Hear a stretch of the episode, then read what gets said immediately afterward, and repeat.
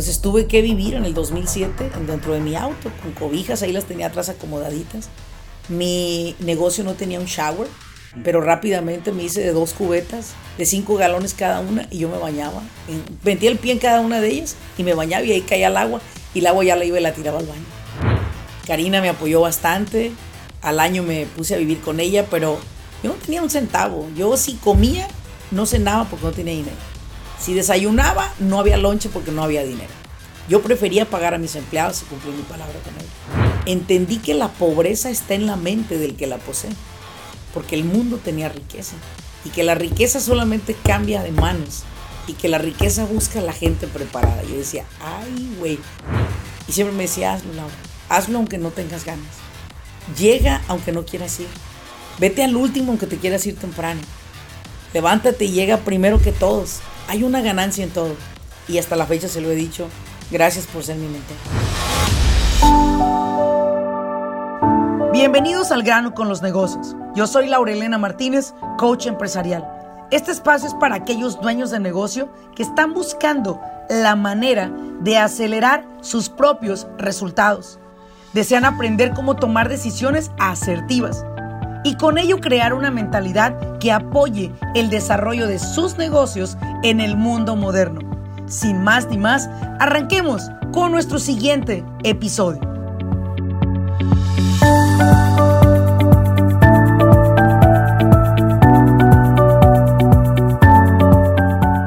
¿Qué tal a todos y bienvenidos a este podcast? Hoy tengo el privilegio de entrevistar a esta gran coach y empresaria Laura Elena Martínez. Mi nombre es Eduard Moreno. Laura, empecemos por el principio. Nací el 9 de febrero de 1973, el día que nacieron todas las flores. este, nací en la ciudad de Apatzingán, Michoacán. Soy la hija menor de tres hermanos mayores. Eh, y bueno, pues también ahí donde nací estudié. Tuve la oportunidad de ir a una escuela que mi propio padre fundó y construyó con, con eventos que hacía para fundar esa escuela. Y estudié en Apachingán hasta mi preparatoria, en la cual fui parte del equipo en secundaria y preparatoria de básquetbol a nivel nacional. Oh, qué bien. Fui como un poco basketball star. bien, de allí eh, sales de, de, la high school. Eh, ¿En qué momento empiezas ya a enfocarte directamente como a una profesión de negocios?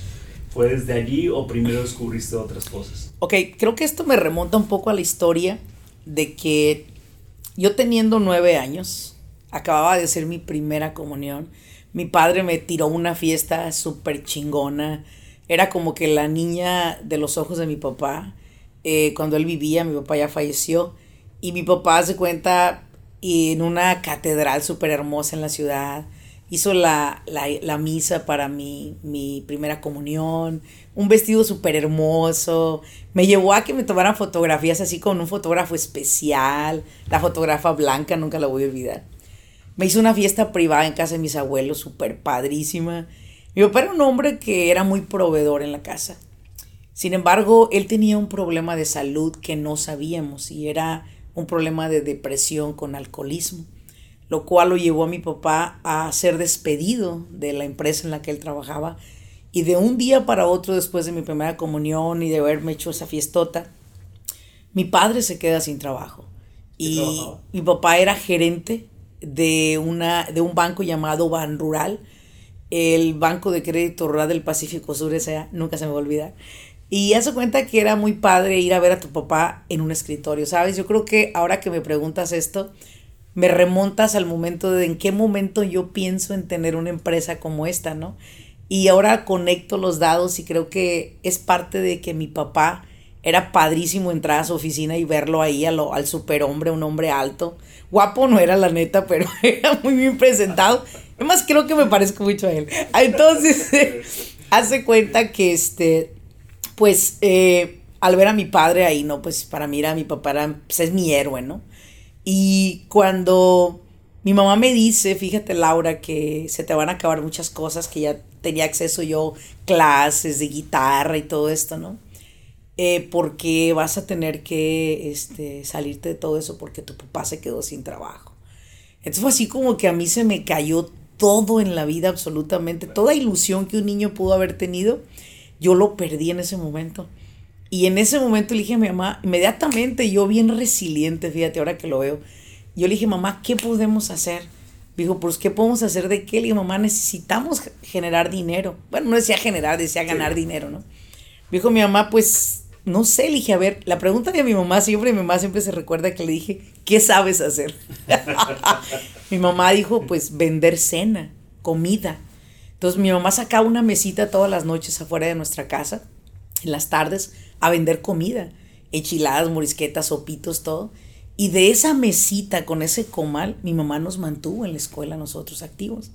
Pero yo no, yo no quería vivir a costillas de mi mamá y no quería seguir viendo a mi papá sentado en una silla, enfermándose, alcoholizándose y deteriorándose día con día.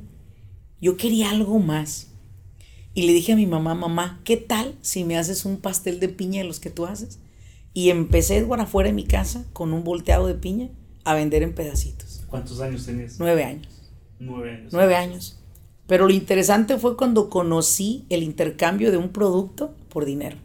Eso fue para mí como el wow. Se me abrió toda la cabeza y dije yo, aquí hay, aquí hay manera de ganar dinero. Mi abuelo era dueño de varias hectáreas de, de limón y yo me iba los domingos a traerme cajas de limón tirado en el piso que estaba, que ya era basura, y yo lo metí en bolsitas y entre semana lo vendía fuera de mi casa para sacar más dinero. Aparte también de eso, vendía leche. Una señora entregaba leche a mi mamá y mi mamá decía, hija, no se vendió la leche. Le decía, mamá, hagamos queso. Y hacíamos queso. Vendíamos queso, vendíamos leche, vendíamos pastel, vendíamos limones. Me decía, le decía yo a mi mamá, mamá, ¿qué más podemos vender? Ya tenía yo 10 años, casi pegándole a los 11. Y me dijo mi mamá, ¿y para qué quieres trabajar? Estás muy chiquita. Para ayudarte, mamá. Yo quiero ayudarte a ti. Yo quiero una buena vida para nosotros, para mis hermanos. Y fíjate que inconscientemente me he hecho cargo de mis hermanos desde que tenía nueve años. Porque yo les proveía, les ayudaba para la escuela, mi mamá sacaba para comer. Mi papá sentado en una silla haciéndose más gordo, viejo y enfermo. Y era muy triste verlo deteriorándose a sus 40 años. Era muy triste verlo así, ¿no? Pero pude llegar a darme cuenta a esa edad que yo podía ser dueña de mi propio negocio. Yo no sabía lo que era un negocio propio, no tenía el término en la boca, pero sí sabía que si vendía esta botella me ibas a dar dinero. y, que, y tenía que ver dónde agarrar más botellas para vendértelas y ganar dinero. O sea, yo, yo buscaba el dinero como la única solución a mis problemas. Por esa razón creo que tan joven me convertí en una persona pues millonaria, Eduard, porque yo facturé mi primer millón de dólares a los 24 años. Y estudiar, sí me gustó estudiar, sí estudié la carrera de leyes y todo, pero sinceramente te lo digo, no era lo mío. Los negocios. Lo mío eran los negocios, lo mío era saber que si yo te vendo dos botellitas de agua, tú me vas a dar a ganar cinco pesos. Y que esos cinco pesos yo los podía invertir en comprar algo más y vendértelo en 20. Ese era lo único que hacía. Bien, entonces allí vienes sin descanso desde los nueve años, mm, vendiendo, eh, buscando. Literal. O sea, prácticamente es de los negocios, o sea, no de venta en venta, es, eh, es buscando negocio. Así es, buscando negocio.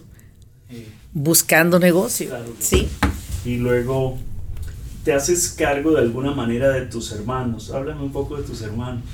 Mi hermano mayor es Adán. Él nos abandonó muy pequeño, se vino a Estados Unidos por la misma situación de mi papá. Tendría 16 años cuando él se vino, muy joven. Y digo, nos abandonó porque yo no lo vi crecer a mi lado, fíjate, yo no crecí al lado de mi hermano mayor. Entonces, no era como que yo me sentía muy pegada a él. Como el ejemplo, seguir. Exacto. O algo así que, Creo que mi, mi, mi único brazo, así como que era mi brazo derecho, era Manuel, mi hermano, que es mayor a mí.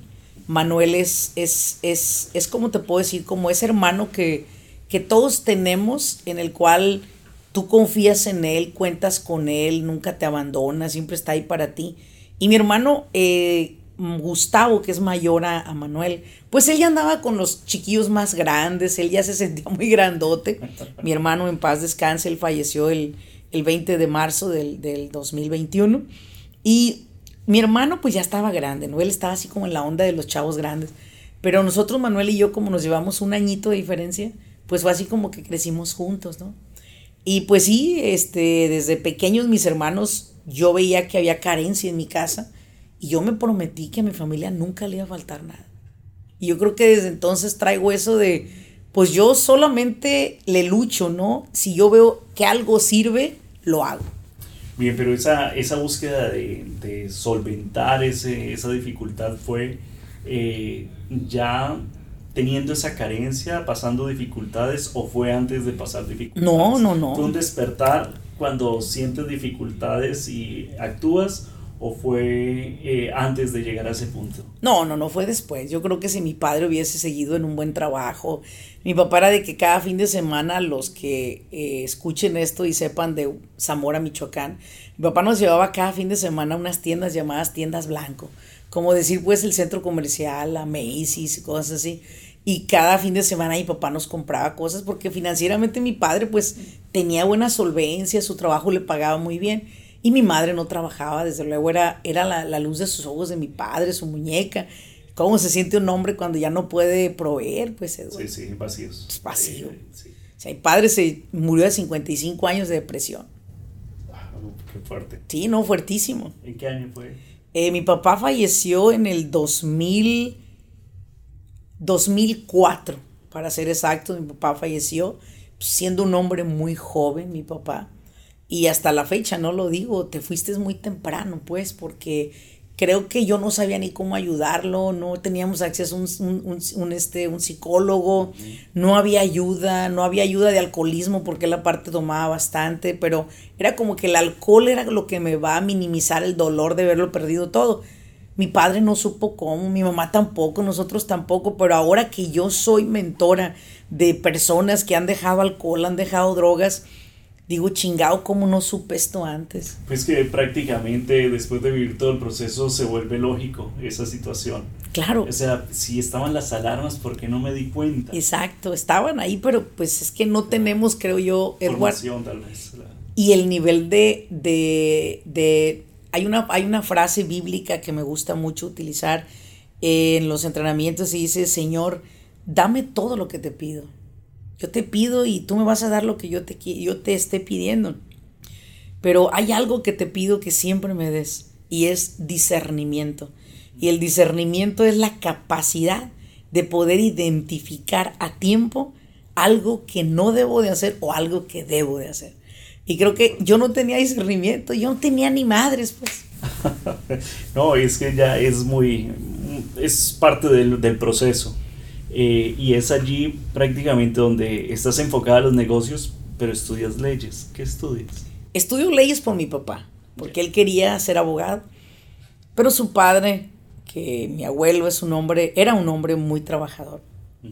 Puedo decirte que mi abuelo fue como más bien mi papá, porque él desde chiquita me guió, me educó. Él no me llamaba Laura, ni Laura Elena, él me decía Mario Mario Moreno Cantinflas, porque los pantaloncitos que mi mamá me ponía siempre eran así como que a media pompi, ¿no? Y decía que yo traía los pantalones de Mario Moreno Cantinflas, ya es como Cantinflas los trae.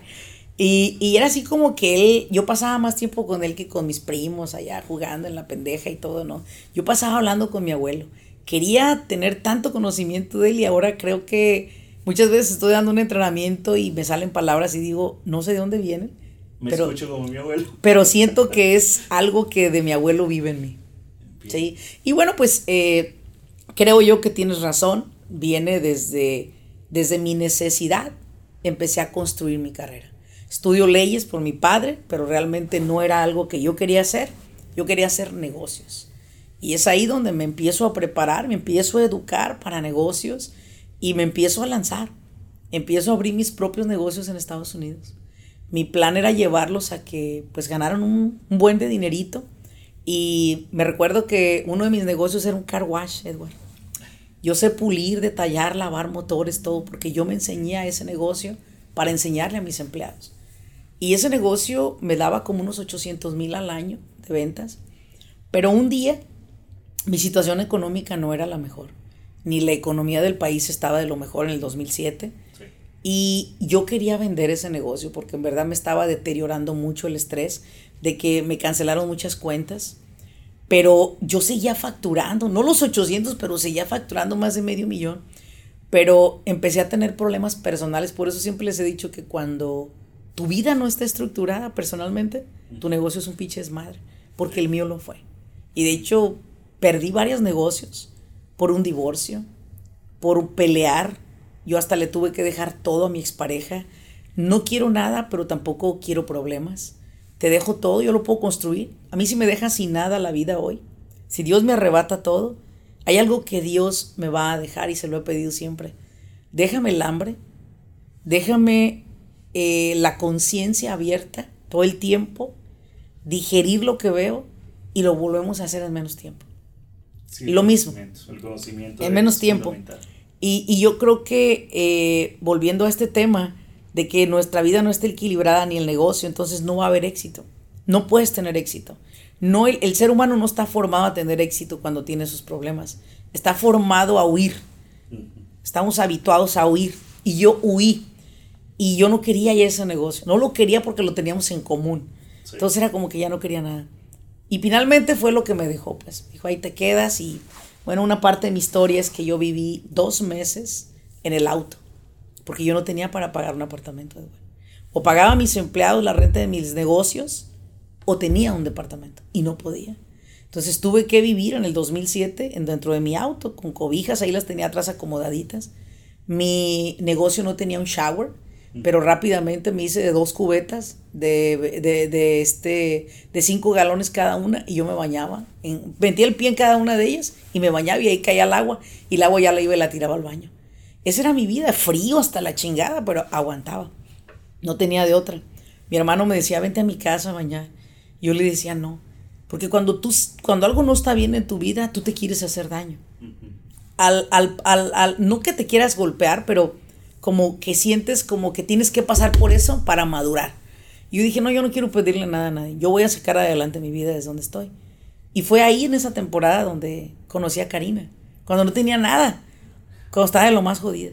¿Y cómo, cómo sales de, de, esa situación? Y ya hablando de, de Karina, porque claro, cuando uno conoce a alguien, pues uno por lo menos son atenciones, es el ir a una parte, cómo enfrentarse a una persona y decirle no tengo nada. Sí, pues mira, principalmente creo que, eh, lo que lo que realicé fue que ese negocio era muy bueno, pero ya no era a la medida de mí. Yo tenía muchas consultorías como no tienes idea. De hecho, mi oficina de consultoría estaba en el mismo lugar de mi negocio. Pero yo no me sentía incongruente dar consultorías cuando mi vida no estaba bien. Y empecé a negarle a la gente darle consultorías hasta que una persona de la Cámara de Comercio me dijo, Laurelena, hágalo, haga las asesorías, le va a ayudar a recuperarse usted. Y todavía se lo agradezco mucho. Eh, un gran amigo mío, Eliseo Rodríguez, un vecino mío, me ayudó bastante, me guió, fue mi mentor. Y siempre me decía, hazlo, Laura, hazlo aunque no tengas ganas. Llega aunque no quieras ir. Vete al último aunque te quieras ir temprano. Levántate y llega primero que todos. Hay una ganancia en todo. Y hasta la fecha se lo he dicho. Gracias por ser mi mentor. Recuerdo que cuando yo le dije, Eliseo, voy a vender este negocio y me voy a ir a Orange County y allá voy a poner una oficina de impuestos. ¿Dónde estaba el otro? En Bell Gardens, California. Me acuerdo que él me dijo, ir a Laura, a los gringos les gusta hacer negocio con gringos. No te arriesgues. Y le dije, pero no voy a hacer negocios con gringos, voy a hacer negocios con hispanos. Voy a moverme a otra industria, le dije. Voy a poner mi oficina de consultoría. Me dijo, bueno, ¿y por qué te quieres ir? Le dije, porque conocí a alguien que me inspiró a hacer algo diferente y vio en mí gran potencial, que fue Karina. Puse en venta mi car wash y recuerdo que el señor que llegó me dijo estas palabras. Me dicen que vendes tu car wash. ¿Cuánto quieres por él? Le dije, Señor, ofrézcame. Y recuerdo que el Señor me dijo, te daría 350 mil dólares. En mi mente fue como, no lo puedo creer. Yo lo quería vender por 75 mil dólares. Me pidió los impuestos, les entregué, todos los reportes formales, entregué todo. Él sabía que había dinero ahí. Por eso me ofreció esa cantidad. Todavía le dije, déjeme pensarlo, regrese mañana. Yo no podía dormir en toda la noche porque creo que por primera vez... Eh, exacto, entendí que había alguien que te apostaría, ¿no? El hombre regresó solamente le dije, te voy a aceptar esa cantidad siempre y cuando me des esa camioneta del año que traes. Una Explorer nuevecita. Y me la dio el hombre. Y me dio los 350 mil dólares. lo que hice fue yo, inmediatamente, meterme a seguir estudiando. Me aferré a estudiar más negocios. Karina me apoyó bastante. Al año me puse a vivir con ella, pero yo no tenía un centavo. Yo si comía, no cenaba porque no tenía dinero. Si desayunaba, no había lonche porque no había dinero. Yo prefería pagar a mis empleados y cumplir mi palabra con ellos. Cuando conozco a Karina, siendo hija de un hombre pues millonario, su padre ya tenía un negocio muy estructurado, su papá, un hombre muy trabajador, eh, yo no creí que yo le pudiera dar una vida a ella como la que tenía. No creía, pero no dudé que le podía dar una mejor que la que tenía. Dentro de mí había algo que me decía que como el invierno llega y se va, llega el otoño y se va, llega la primavera y se va, llega el invierno y se va. Así lo que yo estaba pasando se iba a. No sabía cuándo, pero se iba a. Y se fue. Se fue cuando empecé a estudiar y empecé a estudiar y empecé a estudiar. y me levantaba a las 4 de la mañana a estudiar y a trabajar consultorías, estudiar consultorías. Repasé todos los colegios locales aquí de la ciudad. Me aventé todas las clases de negocio habidas y por haber una clase de cálculo y ciencia de negocios, me metía, no sé qué chingado será eso, pero me metía. Algoritmos me metía, yo estudiaba de todo. Lo que quería saber era más cómo operaban los negocios. Porque entendí ahí fue donde yo, mientras estaba relacionándome con Karina, entendí que la pobreza está en la mente del que la posee. Porque el mundo tenía riqueza. Y que la riqueza solamente cambia de manos. Y que la riqueza busca a la gente preparada. Yo decía, ay, güey entre más descubría, decía yo, wow, vamos bien, vamos bien, vamos bien. Entonces, creo que lo que me sacó de ahí fue mi mindset. Edward, yo no tenía para comprar ni un pinche café, pero tenía un pinche mindset ganador. Yo no traía dinero a veces ni para la gasolina, pero tenía un mindset ganador. Regalaba sesiones por todos lados y me decía Karina, cobra, ya tienes que cobrar. Le decía yo, no, Dios proveerá me decía, pues como que Dios te está medio abandonando. pasa el tiempo, porque, pasa el tiempo. Porque tu cuenta de banco cada día tiene menos. Yo le decía, ten fe. me decía, pero ¿cómo dices ten fe si la renta te va a llegar? Sí, te iba a preguntar precisamente cómo fue el inicio con, con ella y ya en la parte de donde empiezas a estudiar, donde te empieza a apoyar, ¿cómo fue la relación como tal allí? Bueno, pues la relación fue muy bonita, ¿no? Porque, en primer lugar, yo le fui muy sincera, yo no tenía ni que caerme muerta. Le, le dije lo que había podido crear, pero que me había quedado como me quedé y que había pagado un precio. Había cometido errores, malas decisiones, pero que quería ver qué la vida me podía dar a mí si me preparaba y me educaba. Y a un nivel mayor. Porque sí venía atendiendo los negocios pequeñitos, pero eran de esos negocios que eran puro pro bono, ¿no? La verdad es que uno que otro me pagaban, honestamente. Y ella me decía, tú lo puedes hacer. Y me recuerdo que cuando ella se vino a vivir a, nuestra, a mi casa, a mi condominio, que renté aquí en la ciudad de Irvine, California, eh, ella venía como con dos, tres cajas de libros. Y yo decía, ¿para qué chingas quiere tanto papel? ¿Por qué no trae ropa? Tantas, ¿qué no trae ropa? Puros libros y libros y libros. Pero era porque ella estaba muy metida en la educación. Y, y yo también, pero no tanto como ella muy disciplinada. Entonces Karina me enseñó mucho cómo reconstruir la mentalidad bajo disciplinas. Y eso me apoyó bastante a poder ver el mundo de los negocios de diferente manera. De tal manera que de ahí empecé a construir negocios que me costaban menos tiempo que facturaran un millón de dólares. Y yo, qué padre, esto funciona de una manera disciplinada. Y cuando le hablo a las personas y le digo, debes educarte para que tu negocio crezca, ellos lo toman como que les tengo que enseñar las tablas de multiplicar, cómo utilizar la computadora y en realidad pues tiene mucho que ver, pero no mucho a la vez. Y es por eso que creo que eh, la, educación no debe ser las matemáticas, la, la, la computadora. Sí, claro, ¿verdad? Pero es más la disciplina en la cual tú vives. Tu disciplina es la que va a definir en quién te vas a convertir. Aunque allí veo tres cosas, hay tres detonantes, por decirlo así, en tu vida. Uno fue eh, el momento en que, en que tienes la necesidad cuando tenías nueve años. Luego el estudiar leyes, que a pesar de que las leyes no fue lo que continuaste, te genera una estructura de estudio en el cual eh, te acostumbras a leer, te acostumbras a saber más, hay una, hay una disciplina que, que, te lleva, y, pero en sí en el fondo tuviste que haber estado pensando hacia dónde ibas. Y luego, mm, después de que se te olvida esa rutina por estar en los negocios, en, el dinero, negocio, en tu propio dinero, se te olvida, viene Karina y vuelve y te acomoda en esa, en esa rutina de, de estudiar, de enfocarte. Eh, allí es donde se necesita el complemento para que uno alguien lo guíe y, lo, vuelva a colocar en, el carril, que es prácticamente lo que nosotros podemos hacer por medio de la educación. Ya, si no tenemos ese complemento, si estamos de manera independiente o en pareja y no sabemos para dónde es, creo que el camino que, debemos seguir es la educación, que es el que nos acuerda eh, de qué era lo que queríamos y además nos prepara de una manera correcta para, para continuar. Y agrégale también que para eso nosotros en la academia, siempre digo yo, tenga a su esposa ahí, tenga a su esposo ahí. Porque yo siempre he creído que cuando, cuando dos saben a dónde van, si uno se pierde, el otro lo jala. Pero cuando dos no saben a dónde van, se pierden los dos. Se pierden.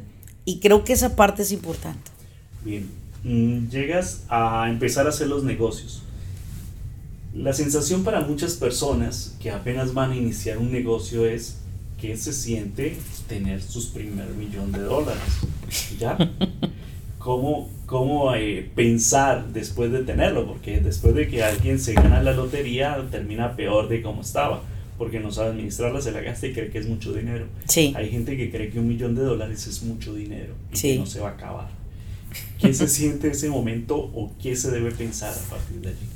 Bueno, en primer lugar, yo creo que vender un millón de dólares es un tema, ¿no? Tu empresa puede vender un millón de dólares, pero puede ser que no retuviste ni siquiera un 10% en tus ahorros. Y otra cosa es lograr que tu empresa te facture un millón de dólares de ganancias. Es una gran diferencia. Al principio para mí era, ah, mi empresa vendió un millón de dólares, pero yo sabía que no me dejaba ni 100 mil de ganancia. Era más como, oh, yo vendo un millón de dólares, pero vendo, pago también, ¿no? Pero no me quedaba en la bolsa. Y creo que uno de los retos al paso del tiempo para mí ha sido ponerme metas alcanzables. Y, y, algo que yo siempre le he dicho a la gente es, mira, tú enfócate en que tu empresa facture un millón de dólares. O tú como colaborador o empleado de una empresa, trabaja en que la empresa haga un millón de dólares. Pero asegúrate que 800 mil dólares vengan de tu producción. ¿Por qué? Porque entonces tú serás imprescindible para la empresa número uno. Número dos, si te quedas sin trabajo, puedes ir a otra empresa y decir, yo aporté 800 mil dólares y te van a contratar. Tal cual. Entonces, nunca crean que, ay, es que soy empleado de una empresa, no debería de esforzarme nada. No, al contrario, hazlo. Porque si una empresa se convierte en millonaria, todos ganan. Y esa es una mentalidad que yo he crecido en mi empresa. Y es que si mi empresa vende un millón de dólares, me quiero asegurar que mi equipo tenga unos 70 en su bolsa, otro 50, otro 30, otro 20. Aunque a veces no es posible, ¿eh? porque son bien pinches mal administrados los empleados. Yo les enseño cómo educarse con su plata y le he preguntado a algunos estos últimos días, oye, ¿cuánto dinero tienes ahorrado de fin de año? Nada, Laura, todo me lo chingué. no puede ser, te has ganado más dinero este año que en tu vida. ¿Cómo te lo chingaste? Pues me lo gasté todo. Y le digo, es que el problema es que entre, como entra el dinero y estás seguro que va a volver a entrar, te lo vas a gastar. Y algo que yo siempre creí era que yo seguía viviendo sin él. Entonces eso hacía que yo no lo gastara yo lo invertía. ¿No contabas con él a futuro? No, no, ni cuento todavía, ni cuento con él. Yo no cuento, yo, yo todos los días empiezo mi empresa en cero. Tú me ves, tú estás aquí, tú sabes que yo estoy en cero todos los días. Yo no pienso que, ah, ya, hey, ya vamos bien para este, esta academia o vamos bien para este mes de clientes. No, yo pienso que estoy en ceros. No tengo ni un cliente, no he vendido ni una academia, no he vendido ni una corporación, no he dado ninguna consultoría. No tengo nada, estoy en cero. ¿Qué voy a hacer? Seguir moviéndome. Pero con el momento que te pones cómodo y que crees que ya tienes algo guardado en el banco, y yo se lo he dicho a la gente, si tienes un millón de dólares guardado, sigues siendo pobre. Porque un millón de dólares no significa nada. Significa en lo que te conviertes. No es el millón, es en quién te conviertes tú. Y cuando tú facturas un millón, el segundo es inevitable. El tercero es inevitable. El más difícil es el primero. Y todo tu equipo, asegurarte que tu equipo gane. Bien. ¿Cómo estructuras ese inicio de, tus compañías? O sea, hablemos ya como del presente, pero devolvámonos un poco. ¿Cómo inicias este presente que tenemos? Híjole, Edward, creo que fueron muchos años atrás. ¿Cómo lo inicié? De 6 a 11. Nunca olvides ese número, de 6 a 11. Todos los días me empezaba mi día a las 6 de la mañana bueno, a las cuatro y media porque meditaba, hacía ejercicio y todo. Y a las seis yo ya estaba en camino a mi oficina en Anaheim. Una oficina donde tú llegaste a estar también. Y yo tenía durante el día el trabajo de consultora de negocio y durante la tarde entrenadora de talleres de desarrollo personal. Hasta las 11 de la noche. Esto era todos los días, Eduardo. Yo no tenía un fin de semana libre entre el año. Y creo que muchos que lo escucharán se van a familiarizar. No lo tenía yo creo que, como muchos hay, fui muy entregada al resultado. No sucedió al año, Eduardo. No sucedió a los dos, tres, cuatro, cinco, seis, siete años. Sucedió hasta el octavo año. Ocho años me tomó a mí ver el resultado que yo buscaba. ¿Cuál crees que fue el detonante para que llegara a ese otro, otro nivel? Creo que en este caso no puedo llamarlo un detonante, puedo llamarlo cuál fue el común denominador de cada año y fue esforzarme más, no ver el día como un problema ni la noche como un problema, ni que ya acabé ocho horas, ya con esto ya la hago. Eh, creo que fue ser sumamente imparable. ¿Y sabes por qué creo que fui imparable y he sido y soy? Porque amo lo que hago. Cuando tomas lo que haces, es como cuando pasas tiempo con tu hijo. Tú eres papá, ahora yo soy mamá también. Y cuando estoy con Maximiliano en mis brazos durante el día, para mí el tiempo se detiene.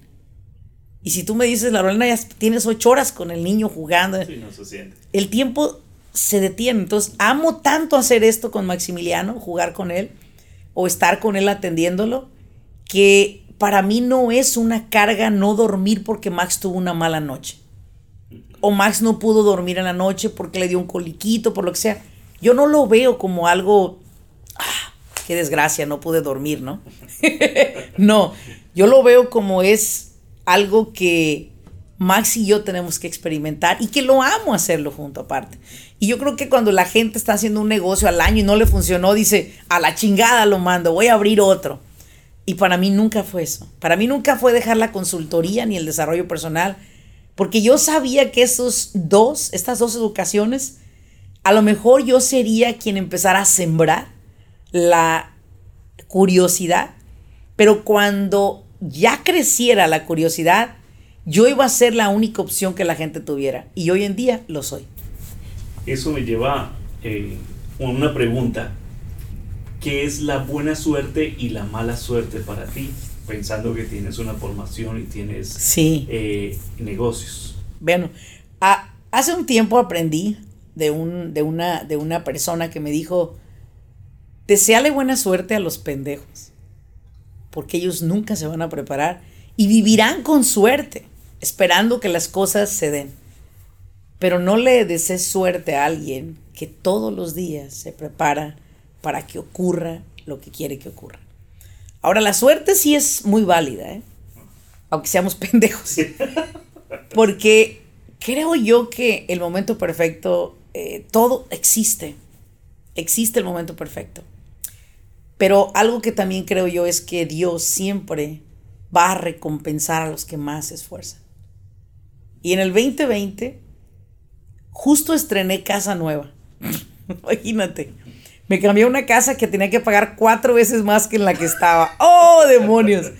Viene la pandemia. Ese fin de semana, el sábado me moví a mi casa nueva y el lunes cierran todo. Qué bien, estabas Me tomó, me tomó como unos 15 días realizar la estrategia. Karina me decía, ¿estás triste? Le decía yo, no, no, yo no estoy triste.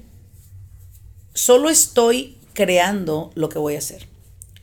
Pero entonces, después de 15 días, saqué mi primer video en vivo en Facebook y empecé a hablar a las personas que no se dieran por vencida, que siguieran adelante, que vieran más estrategias, que usaran las redes sociales, que abrieran su website.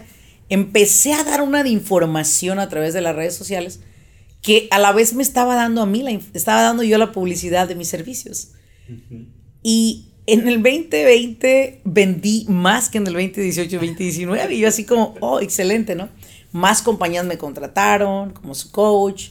eh, adquirí muchísimos clientes, lancé muchos programas muy buenos y a la gente le servían bastante. Entonces, voy a decir que tuve un poco de suerte de la pandemia, pero también creo que si me hubiera quedado en silencio, hubiera podido vivir muy bien con mis ahorros ese año y retirarme. Pero ese año te conocí a ti, por cierto. Abrí más empresas, de hecho. Le aposté a más proyectos. Algunos perdí, algunos gané. Pero para mí no es el ganar o perder, es el crear el proyecto en sí. Entonces, puedo decirte que si lo llamas buena suerte a la pandemia, puedes llamarla. Pero si no, puedes decir lo siguiente. Cada vez que doy un entrenamiento le digo a las personas, me preparé 23 años para este día.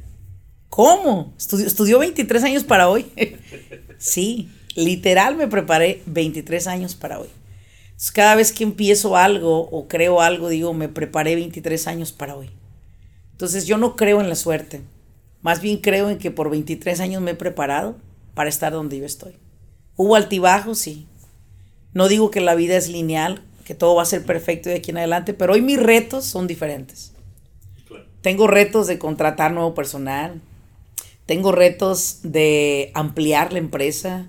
Tengo retos de nuevas oficinas. Tengo retos de nuevos clientes que digo los tomo o no los tomo. O sea, estoy en una posición en la cual sigo teniendo retos y no se van a acabar. Pero creo que la suerte no ha sido como que para mí ese, ese salvavidas en medio del mar. Ha sido mi preparación. ¿Cómo, eh, después de, de pasar por un- muchos negocios en los cuales asesora, en los cuales ha trabajado, en los cuales ha, ha hecho crecer, cuál es el punto ideal? ¿Cuál es el punto ideal para, para tu compañía? ¿Cuál es el punto ideal para todos tus proyectos? ¿Cuál es el momento donde dices, eh, este ya es el techo o hasta aquí quiero llegar? De ahí para allá, lo que venga. Bueno, creo que el techo para mí o el, el tope va a ser cuando esté en un ataúd y me pegue la madera en la frente. Ese va a ser el tope. No creo. No creo que haya un tope. Creo que para mí el mundo de los negocios es el, el- el lugar de diversión más padre que Dios creó en este mundo. Porque me divierto haciendo lo que hago. Me encanta explorar, me encanta fallar, me encanta acertar. No va a haber un tope. Voy a tener 90 años y voy a seguir abriendo otro proyecto. Pero sí te quiero decir una cosa de la cual nunca me quiero separar. Y es de la innovación. De la educación, de la innovación, de la educación. Porque si yo me suelto de la innovación y la educación, voy a perderle el hilo, el hilo a lo que está cre- creándose y evolucionando. Y me puedo hacer obsoleto a los 70 años. Cosa que no quiero que pase. Por eso es que me educo y me expongo tanto a la educación. Muchas personas piensan en el, retiro, entonces no piensas en el retiro. Jamás. Les deseo lo mejor a los que se quieren ir abajo de una palapita con un coquito, con un pinche vodka. Perfecto, que les vaya muy bien. No, yo no soy esa persona. Yo vivo en modo vacaciones. Hace, hace un momento salí a comer, te dije, nos vemos, Edward, al rato regreso, porque salí dos horas a comer con mi familia.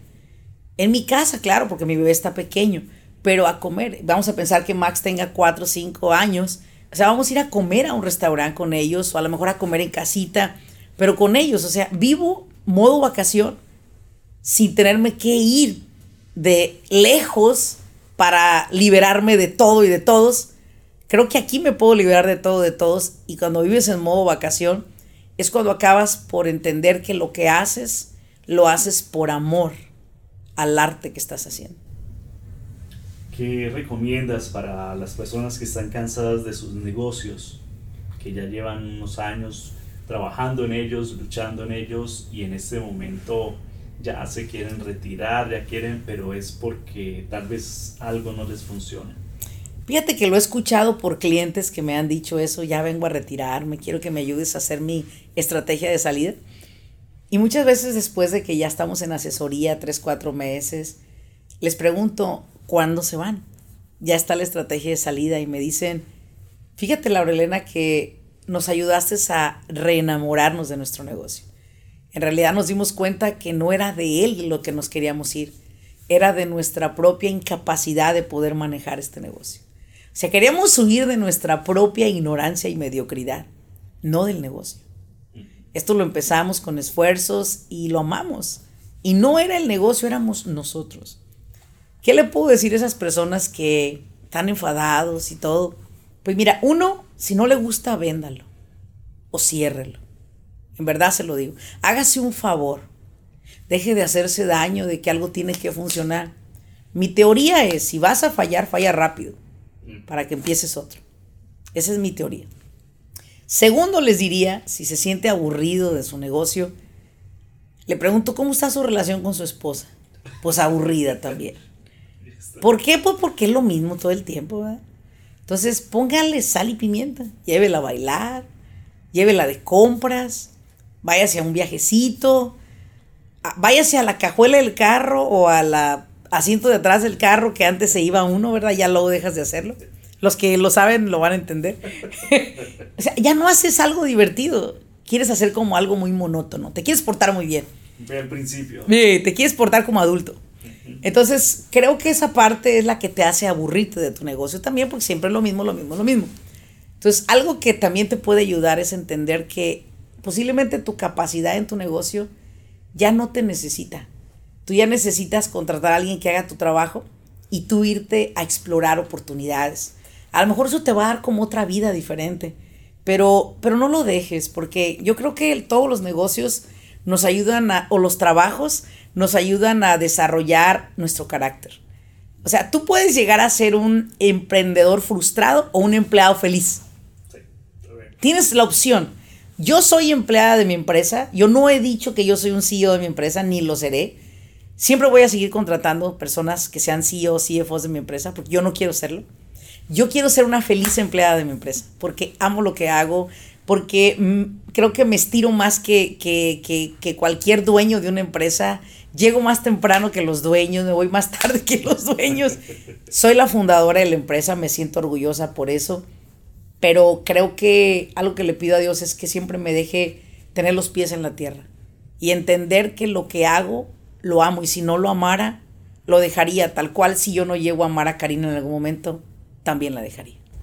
Bien, finalmente, eh, dejando los negocios, la familia, ¿qué piensas de la familia a futuro?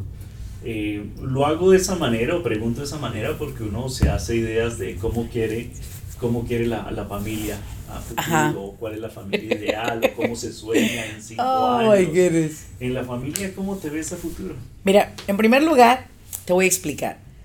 Vamos a estrenar una nueva oficina. Y acabamos de estrenar a un bebé. Tiene un mes. Maximiliano va para un mes, una semana.